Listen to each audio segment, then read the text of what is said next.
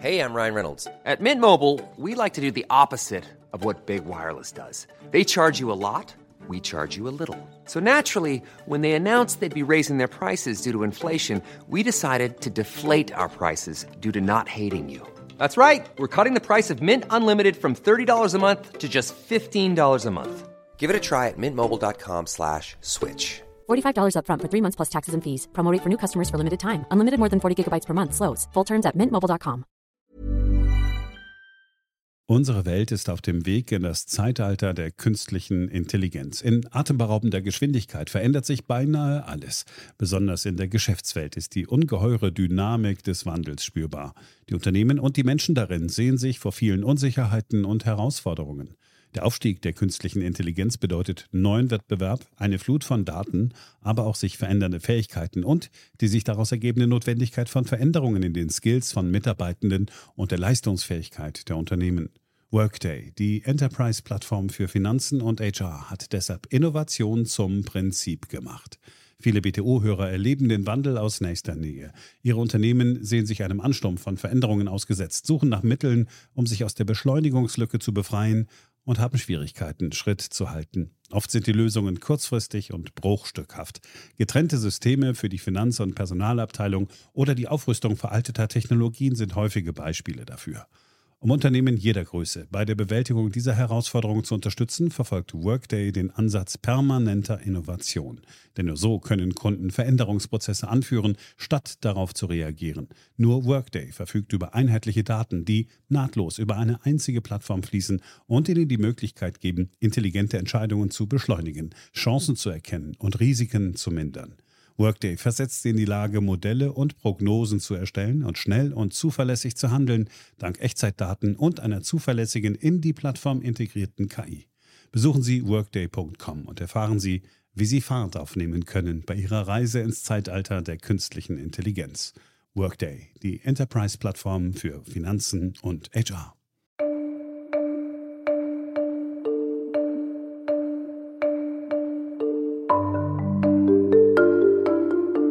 Hier ist Beyond the Obvious, eine Produktion von Media Pioneer. Herzlich willkommen. Heute reden wir über Einkommensverteilung und Vermögensverteilung. Ist Deutschland wirklich so ungerecht, wie wir immer hören? Beyond the Obvious, der Podcast mit Dr. Daniel Stelter.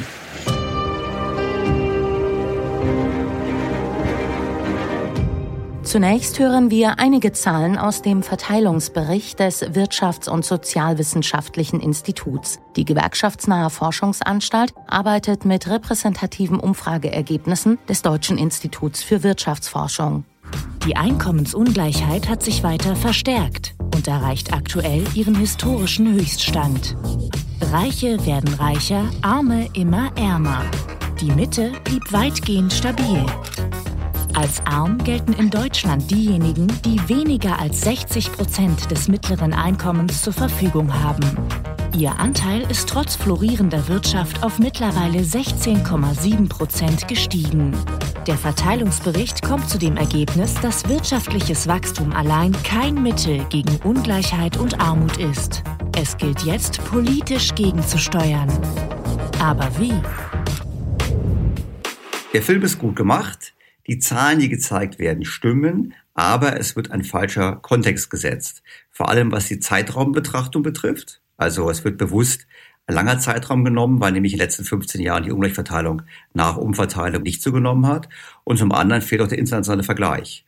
Und da würde klar werden, dass Deutschland nicht ein Land ist mit erheblicher Einkommensungleichheit nach Umverteilung. Der weitere Punkt ist, was nicht berücksichtigt ist in diesen Zahlen, wer sind eigentlich die Armen in Deutschland? Und auch wenn das ein bisschen ein Tabuthema ist, muss man zugeben, dass eben ein großer Anteil derjenigen, die arm sind, einen Migrationshintergrund haben. Und alleine durch den höheren Anteil an Menschen mit Migrationshintergrund an Bevölkerung lässt sich der gesamte Anstieg der Armutsquote der letzten zehn Jahre erklären. Nur einfach dazu sagen. Daniel Stelter wird all das noch genauer beleuchten. Zunächst aber ein Blick zu den Nachbarn, wo ähnliche Debatten um Einkommen, Vermögen und Verteilung geführt werden. Hier ein Beispiel aus Großbritannien, wo sich in einer politischen Talkshow ein Zuschauer zu Wort meldet. You're not going after the billionaires, you're going after the employees, where it's easy money. Das Beispiel Großbritannien, wo jemand so unvorsichtig war, im Fernsehen zu sagen, mit 80.000 Pfund, also ungefähr 90.000 Euro, wäre er wirklich nicht reich und dann hinterher es einen wahren Sturm der Entrüstung gab in den sozialen Medien, weil immerhin 95 Prozent der Briten eben weniger verdienen als der Mann, der sich hier geäußert hat. We're not going to raise income tax for anybody apart from the top 5% of earners. And I am nowhere near in the top 5%, let me tell you. I'm not even in the top 50%. So you earn over 8,000 Yes, and I'm not in the top 5%. Mm. I think that is the no, top I'm 5%, not. isn't it? I'm not. If you earn over £80,000, are you in the top 5%? Yeah. Das entspricht auch ungefähr dem, was man bei uns verdienen muss, um in den Top 5% zu sein. I'd like to call out Labour as liars. That 5% is a lie. Die ganze Diskussion läuft immer so, dass man sich die Zahlen rausnimmt, die einem gefallen. Also, wenn ich nachweisen möchte, wie ungerecht die Welt ist und vor allem Deutschland, dann arbeite ich immer mit den Bruttoeinkommen vor Umverteilung. Und in dem Beispiel jetzt von dem Briten, der sich geäußert hat, der verdient elfmal so viel wie die unteren 20 Prozent in Großbritannien. Aber das ist eben vor Umverteilung. Wenn man nach Umverteilung schaut, stellt man fest, er verdient 3,7 mal so viel. Die Umverteilung sind eben Steuern und Abgaben, weil eben Leute, die mehr verdienen, auch nicht nur absolut mehr abgeben müssen an die Staat, sondern auch prozentual. Und das Zweite ist, dass die unteren Einkommensschichten entsprechend auch vom Staat Mittel dazu bekommen. Es gibt eine Differenz und die sollte es ja auch geben. Aber die Differenz sollte abhängig sein, logischerweise von der Qualifikation einer Person, im Prinzip von der Ausbildung, von der Art der Arbeit, die sie nachgeht, wie viele Stunden sie arbeitet. Es wird oftmals bei der ganzen Diskussion der Einkommensverteilung so getan, als wäre es ja sozusagen unverdient, dass Leute gutes Geld verdienen. Und dem ist ja nicht so. Und wenn wir die Zahlen im Hinterkopf haben, die Einkommen vor Umverteilung sind deutlich ungleicher als die Einkommen nach Umverteilung. Also Deutschland ist nach Frankreich und Irland das Land mit der größten Umverteilung, der größten Reduktion eigentlich zwischen Brutto- und Nettoeinkünften beziehungsweise Brutto- und Nettoeinkommensverteilung. Und das widerspiegelt die Tatsache, dass dann der Staat schon korrigierend eingreift. Das ist auch richtig so. Die Frage ist, brauchen wir noch mehr davon? Es würde zumindest auf fruchtbaren Boden fallen. Laut einer aktuellen Umfrage des Ökonomennetzwerks Forum New Economy stimmen in Deutschland 87 Prozent der Aussage zu, dass die ungleiche Verteilung von Einkommen und Vermögen zunehmend ein Problem für den Zusammenhalt der Gesellschaft wird. Gut, ich finde es persönlich erschütternd, dass 87 Prozent der Deutschen denken, dass es bei uns ungerecht zugeht, weil das gehen die Zahlen als solches eigentlich nicht her.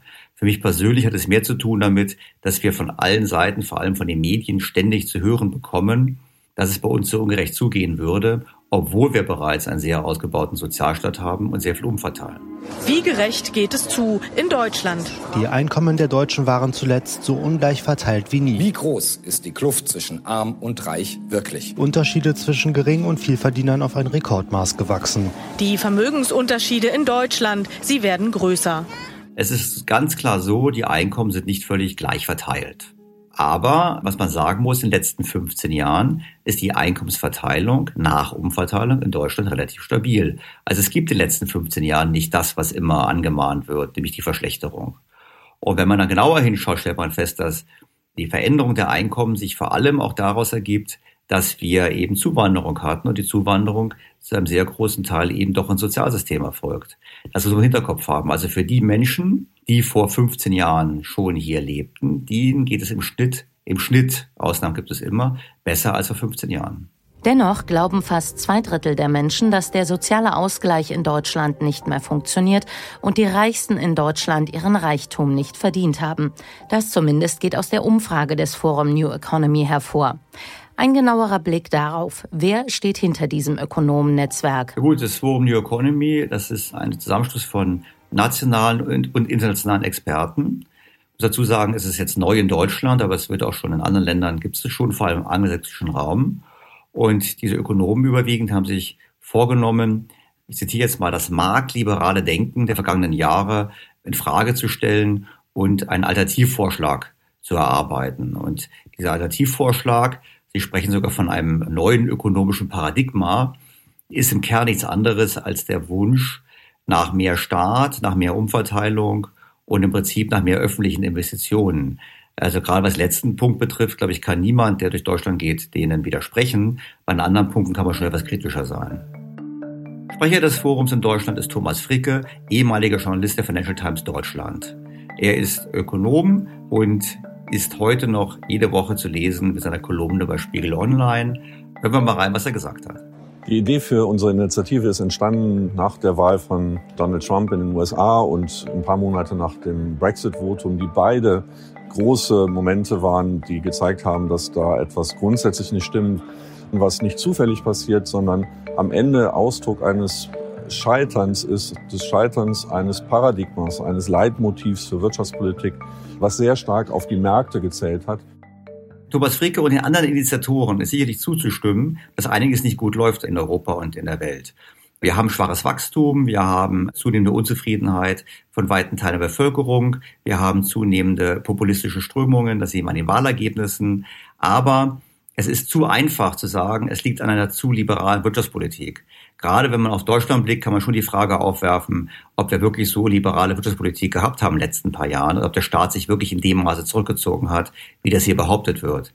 Das ist anders in den USA, ist anders in Großbritannien, wo der Staat sich in der Tat in weiten Teilen aus der Wirtschaft raushält, viel weniger Umverteilung macht, viel weniger Aufgaben wahrnimmt. Aber in Deutschland ist das schon mit einem großen Fragezeichen zu versehen des Scheiterns eines Leitmotivs für Wirtschaftspolitik, das über drei Jahrzehnte Globalisierung bestimmt hat und was durch die Finanzkrise 2008, durch diesen großen Crash, den existenziellen Crash, der da stattgefunden hat, eigentlich an Validität verloren hat, das damals gescheitert ist und die Glaubwürdigkeit in dieses Paradigma auch massiv erschüttert hat.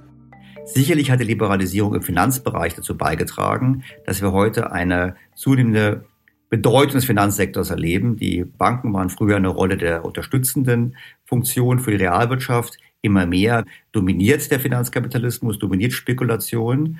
Aber das Ganze muss man auch sehen im Kontext mit der Geldpolitik, die wir in der vergangenen Woche diskutiert haben. In der Art und Weise, wie Notenbanken Geld immer billiger gemacht haben in den letzten Jahrzehnten, kam es natürlich zu einer zunehmenden Verschuldung. Und diese zunehmende Verschuldung ist im Kern dafür verantwortlich, dass wir eine größere Ungleichheit der Vermögen haben, und auch Probleme haben mit dem Wirtschaftswachstum. Wir haben neben der Liberalisierung sicherlich die Notenbanken als weitere Akteure.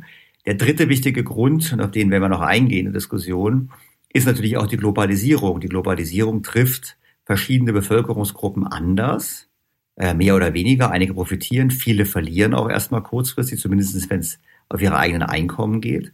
Und das ist natürlich eine Gemengelage, wo man sicherlich daraus ableiten kann, wir haben ein Problem. Und dem würde ich auch nicht widersprechen. Die Frage ist nur, was ist die Antwort auf dieses Problem?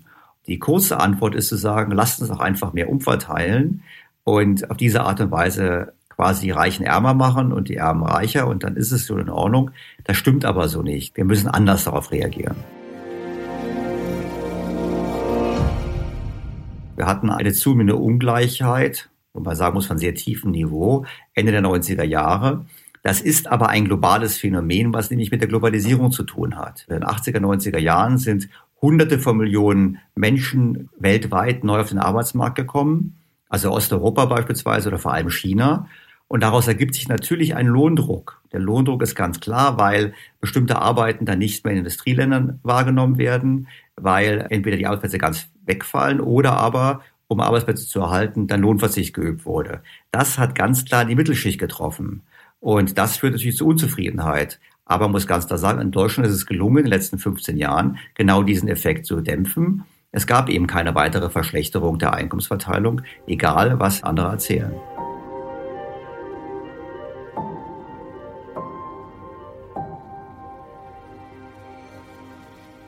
Die Deutschen unterschätzen, wie viel umverteilt wird. Also wenn mal gefragt wird, wie hoch sollte jemand besteuert sein, der so und so viel Geld verdient, dann kommen Werte bei heraus, die deutlich unter dem liegen, was die tatsächliche Steuer- und Abgabenlast heute schon ist. Das heißt, wir haben eigentlich das Phänomen, dass mehr Umverteilung gefordert wird, gleichzeitig aber keine Transparenz darüber vorliegt, wie viel schon umverteilt wird. Wir haben in den letzten Jahren haben wir ein wahres Trommelfeuer erlebt, von Kommentaren, von Artikeln, von Studien, die sagen, es geht immer ungerechter zu. Bei den Einkommen stimmt das nicht. Wenn es überhaupt ein Thema ist, dann ist es bei den Vermögen. Aber auch da muss man genauer hinschauen. Zur Ergänzung, das, was wir letzte Woche schon diskutiert haben, nämlich, dass natürlich für den letzten paar Jahren einen deutlichen Anstieg der Vermögenswerte gesehen haben, getrieben vom billigen Geld. Und wer kein Vermögen hat, kann davon nicht profitieren. Das heißt logischerweise, dass damit natürlich die Vermögensverteilung ungleicher wird. Die Frage ist nur, ist man wirklich reicher, wenn man mehr Vermögen hat? Nein, ist man nicht unbedingt, weil es kommt auf den Ertrag drauf an. Wenn man für seine Rente zurückgelegt hat, dann ist es eigentlich egal, ob die äh, Eigentumswohnung, die man gekauft hat und die einem im Jahr vielleicht 10.000 Euro Rente zahlt, ob diese Wohnung nun eine Million oder zwei Millionen wert ist. Das ist auf dem Papier. Das Entscheidende ist der Ertrag, der daraus erfließt. Und der ist eben weiter so, wie er vorher war. Zurück zu einer grundsätzlichen Frage. Die von dem Forum in Auftrag gegebene Online-Umfrage besagt, dass die meisten Deutschen eine ausgeprägt marktliberale Ordnung ablehnen würden. Aber ist Deutschland überhaupt so marktliberal? Daniel Stelter. Ist Deutschland marktliberal? Gute Frage. Äh, spontan würde man nur sagen, sicherlich nicht. Also Länder wie Großbritannien, wie die USA sind sicherlich deutlich marktliberaler. Dort wurde viel mehr privatisiert oder war noch nie in staatlicher Hand als in Deutschland. Und auch was den Sozialstaat betrifft, äh, ist Deutschland deutlich näher an Frankreich und den skandinavischen Ländern als an den angelsächsischen Ländern. Wenn man sich vor Augen hält, wir haben noch niemals so viele Menschen in Arbeit gehabt wie zurzeit in Deutschland. Und gleichzeitig haben wir noch niemals so viel Geld ausgegeben für Soziales in Deutschland. Wir geben fast 1000 Milliarden Euro pro Jahr aus für Soziales. Das sagt als solches mal gar nichts. Man muss es in Relation setzen zum Bruttoinlandsprodukt. Und da liegen wir jetzt bei einem Wert von ungefähr 29 Prozent. Und das ist eigentlich fast ein Rekordwert. Der letzte Rekordwert lag bei 30 Prozent im Jahr 2009. Das war bei einer Rezession. Das heißt, langfristig gesehen sehen wir zwei Dinge. Wir geben nicht nur immer mehr aus für Soziales, sondern auch der Anteil, den wir für Soziales ausgeben, geht immer weiter nach oben. Und da kann man sicherlich nicht von einem marktliberalen Staat sprechen. Es folgt ein genauerer Blick auf die Einkommens- und Vermögensverteilung, dazu gleich auch der Ökonom Branko Milanovic. Branko Milanovic ist ein serbisch-US-amerikanischer Ökonom. Seine berühmteste Analyse ist das Elephant Chart, also das Elefantenbild, wo er gezeigt hat, wie sich die Einkommen in der Welt in den letzten 20 Jahren verändert haben. Und was er zeigt, ist sehr interessant. Er zeigt nämlich, dass wir überall Gehaltszuwächse hatten. Das heißt, alle Menschen verdienen mehr auf der Welt. Aber dass dieser Zuwachs sehr ungleich verteilt ist. Und zwar gibt es einen ganz, ganz großen, dicken Bauch vom Elefanten. Das sind die ärmeren Länder der Welt, also Schwellenländer, Entwicklungsländer. Dort sind die Stundenlöhne in den letzten Jahren gestiegen. Dann gibt es den Rüssel am Anfang. Das sind die Top 5 Prozent weltweit, wo die Gehälter sehr stark gestiegen sind. Und dann gibt es so das Stück, wo der Rüssel sich mit dem Bauch verbindet, wo nicht so viel passiert ist. Das ist die Mittelschicht in der westlichen Welt.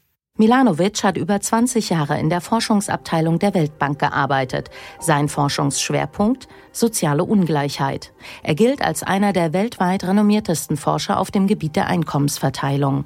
In the case of Germany, im Falle Deutschlands steigt der Anteil des Kapitals am Gesamteinkommen. Das reicht bis in die 80er Jahre zurück.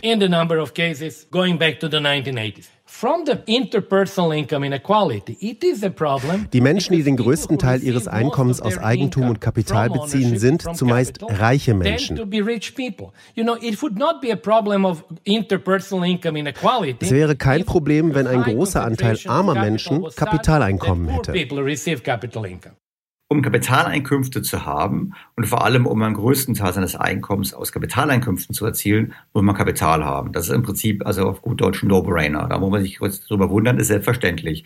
Milanovic sagt, na ja, statt mehr umzuverteilen, sollten wir eigentlich breitere Möglichkeiten einer Beteiligung an Kapital ermöglichen. Beispielsweise Arbeitnehmern es leichter machen, sich an Unternehmen zu äh, beteiligen. Man sollte übrigens auch hingehen und sollte privaten Immobilienbesitz weiter fördern. Er kommt eigentlich und sagt, lass uns nicht nur so sehr über die Einkommensumverteilung nachdenken, sondern lass uns darüber nachdenken, wie diejenigen, die ärmer sind, auch mehr Vermögen bilden können. Und das finde ich einen sehr interessanten Ansatz.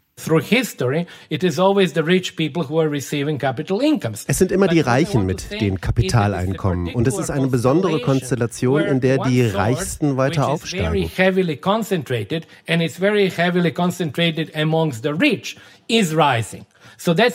Das ist der treibende Faktor für einen Teil der Ungleichheit. Das ist das Problem, weil die Verteilung des Kapitaleinkommens extrem ungleich ist. Also ich finde, es ist vordergründig richtig, aber es springt auch zu kurz, weil du musst dich schauen, warum steigt denn das Vermögen der Reichen? Was ist denn da passiert? Und da haben wir natürlich zwei ganz wichtige Faktoren gehabt in den letzten Jahren. Wir haben zum einen das billige Geld gehabt der Notenbanken, das treibt Vermögenswerte. Und zum anderen haben wir das Thema gehabt, dass gerade in Deutschland viel Vermögen in Familienunternehmen gebunden ist. Und nachdem wir eine gute Konjunktur haben, sind diese Familienunternehmen vermögender geworden, haben diese Familienunternehmen entsprechende äh, mehr Gewinne erzielt. Und dies führt natürlich dann auch bei den Familienunternehmern zu mehr Vermögen. Das muss man im Hinterkopf haben. Deshalb ist es auch zu kurz gesprungen, einfach zu sagen, ach, lass uns die höher besteuern, weil das wird sich so einfach gar nicht durchsetzen lassen. Bei der Darstellung von Ungleichverteilung hilft der Gini-Koeffizient, ein statistisches Maß, mit dem sich jegliche Verteilung berechnen lassen, zum Beispiel die des Vermögens und des Einkommens. Wenn man einen Gini-Koeffizient von 0 hat, haben alle das Gleiche. Wenn wir einen Gini-Koeffizient von 1 haben, hat einer alles. In Deutschland liegt der Gini-Koeffizient vor Einkommensumverteilung bei 0,51, also relativ ungleich. Nach Umverteilung liegt der Gini-Koeffizient bei 0,29. Das heißt, der Staat reduziert die Ungleichverteilung erheblich, indem er eben Steuern und Abgaben erhebt und umverteilt. Bei den Vermögen ist das anders. Bei den Vermögen kann man ganz klar feststellen, dass Deutschland mit einem Gini-Koeffizienten von 0,79 eine sehr ungleiche Verteilung von Vermögen hat. Ist Deutschland hiermit alleine? Keineswegs. Auch andere Länder haben entsprechend ungleiche Vermögensverteilung, vor allem jene Länder wie die skandinavischen Länder, die einen sehr ausgeprägten Sozialstaat haben.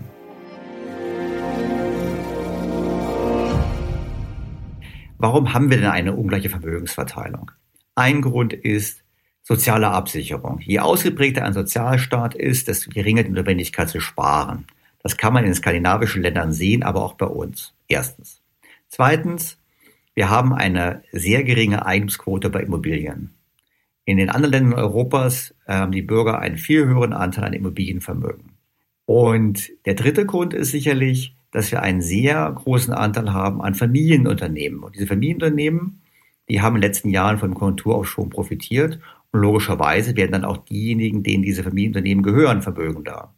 Das sind die drei wichtigen Faktoren. Was sollte man tun? Man sollte Vermögensbildung erleichtern indem man zum einen den Bürgern nahebringt, ihr Geld intelligenter zu sparen, nicht nur Sparbuch und Lebensversicherung, sondern eben auch Aktien und Immobilien.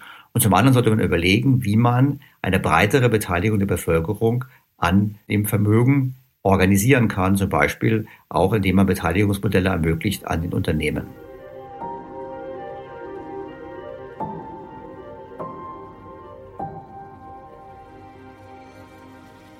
Der entscheidende Punkt ist erst einmal, wir sollten, statt darüber nachzudenken, wie wir das Vorhandene gleicher verteilen, erstmal daran arbeiten, dass wir alle reicher werden. Wie machen wir das? Das hat zum einen damit zu tun, dass wir Menschen befähigen, mehr zu verdienen. Das ist vor allem Bildung, aber auch Investitionen in Infrastruktur, Digitalisierung, also die Voraussetzung für Wohlstand schaffen. Zum Zweiten müssen wir hingehen und müssen generell mehr aufklären über gute Geldanlage und letztlich auch mehr Vermögensbildung auf staatlicher Ebene. Wir sollten darüber nachdenken, dass wir über einen Staatsfonds unser Geld, unsere Ersparnisse, vor allem auch unser Auslandsvermögen intelligenter anlegen, unser Vorbild Norwegens beispielsweise orientieren und auf diese Art und Weise eine höhere Rendite für unsere Ersparnisse erwirtschaften. Dazu gehört natürlich auch, dass die Mittelschicht entsprechend mehr Geld in der Tasche behält. Wir haben eine rekordhohe Belastung von Steuern und Abgaben und dieses ganze Umverteilungssystem, was wir haben, was wir auch betreiben, um eben eine Ungleichheit der Einkommen zu korrigieren, trifft naturgemäß überwiegend die Mittelschicht. Das heißt, wir bräuchten eigentlich ein deutlich späteres Einsetzen des Spitzensteuersatzes, bräuchten eine Entlastung der Mittelschicht, um auch dort zu ermöglichen, dass man eben mehr Vermögen bildet. Es ist immer leichter umzuverteilen, als Wohlstand zu schaffen. Das Problem in der ganzen Sache ist nur, da muss man heute Entscheidungen treffen, deren Nutzen man nicht unbedingt gleich sieht. Und deshalb verfällt die Politik immer mehr auf das pure Umverteilen. Ich bedanke mich ganz herzlich, dass Sie heute wieder dabei waren. Ich wünsche Ihnen schon jetzt schöne Weihnachten und einen guten Rutsch und freue mich auf die nächste Folge im kommenden Jahr. Ihr Daniel Stelter. Weitere Analysen finden Sie im Blog von Daniel Stelter auf think-beyondtheobvious.com. Die E-Mail-Adresse für Themenvorschläge und Feedback lautet podcast at think-bto.com. Die nächste Folge dieses Podcasts hören Sie im Januar.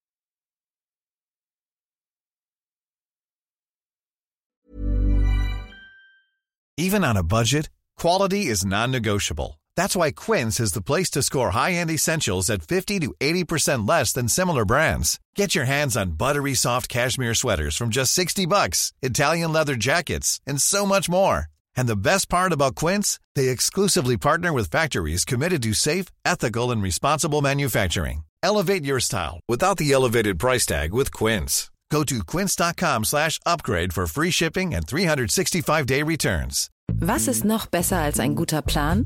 Die Möglichkeit, ihn zu ändern. Mit integrierter KI bietet Workday kontinuierliche Innovationen, die Ihnen helfen, agil zu bleiben, egal was passiert.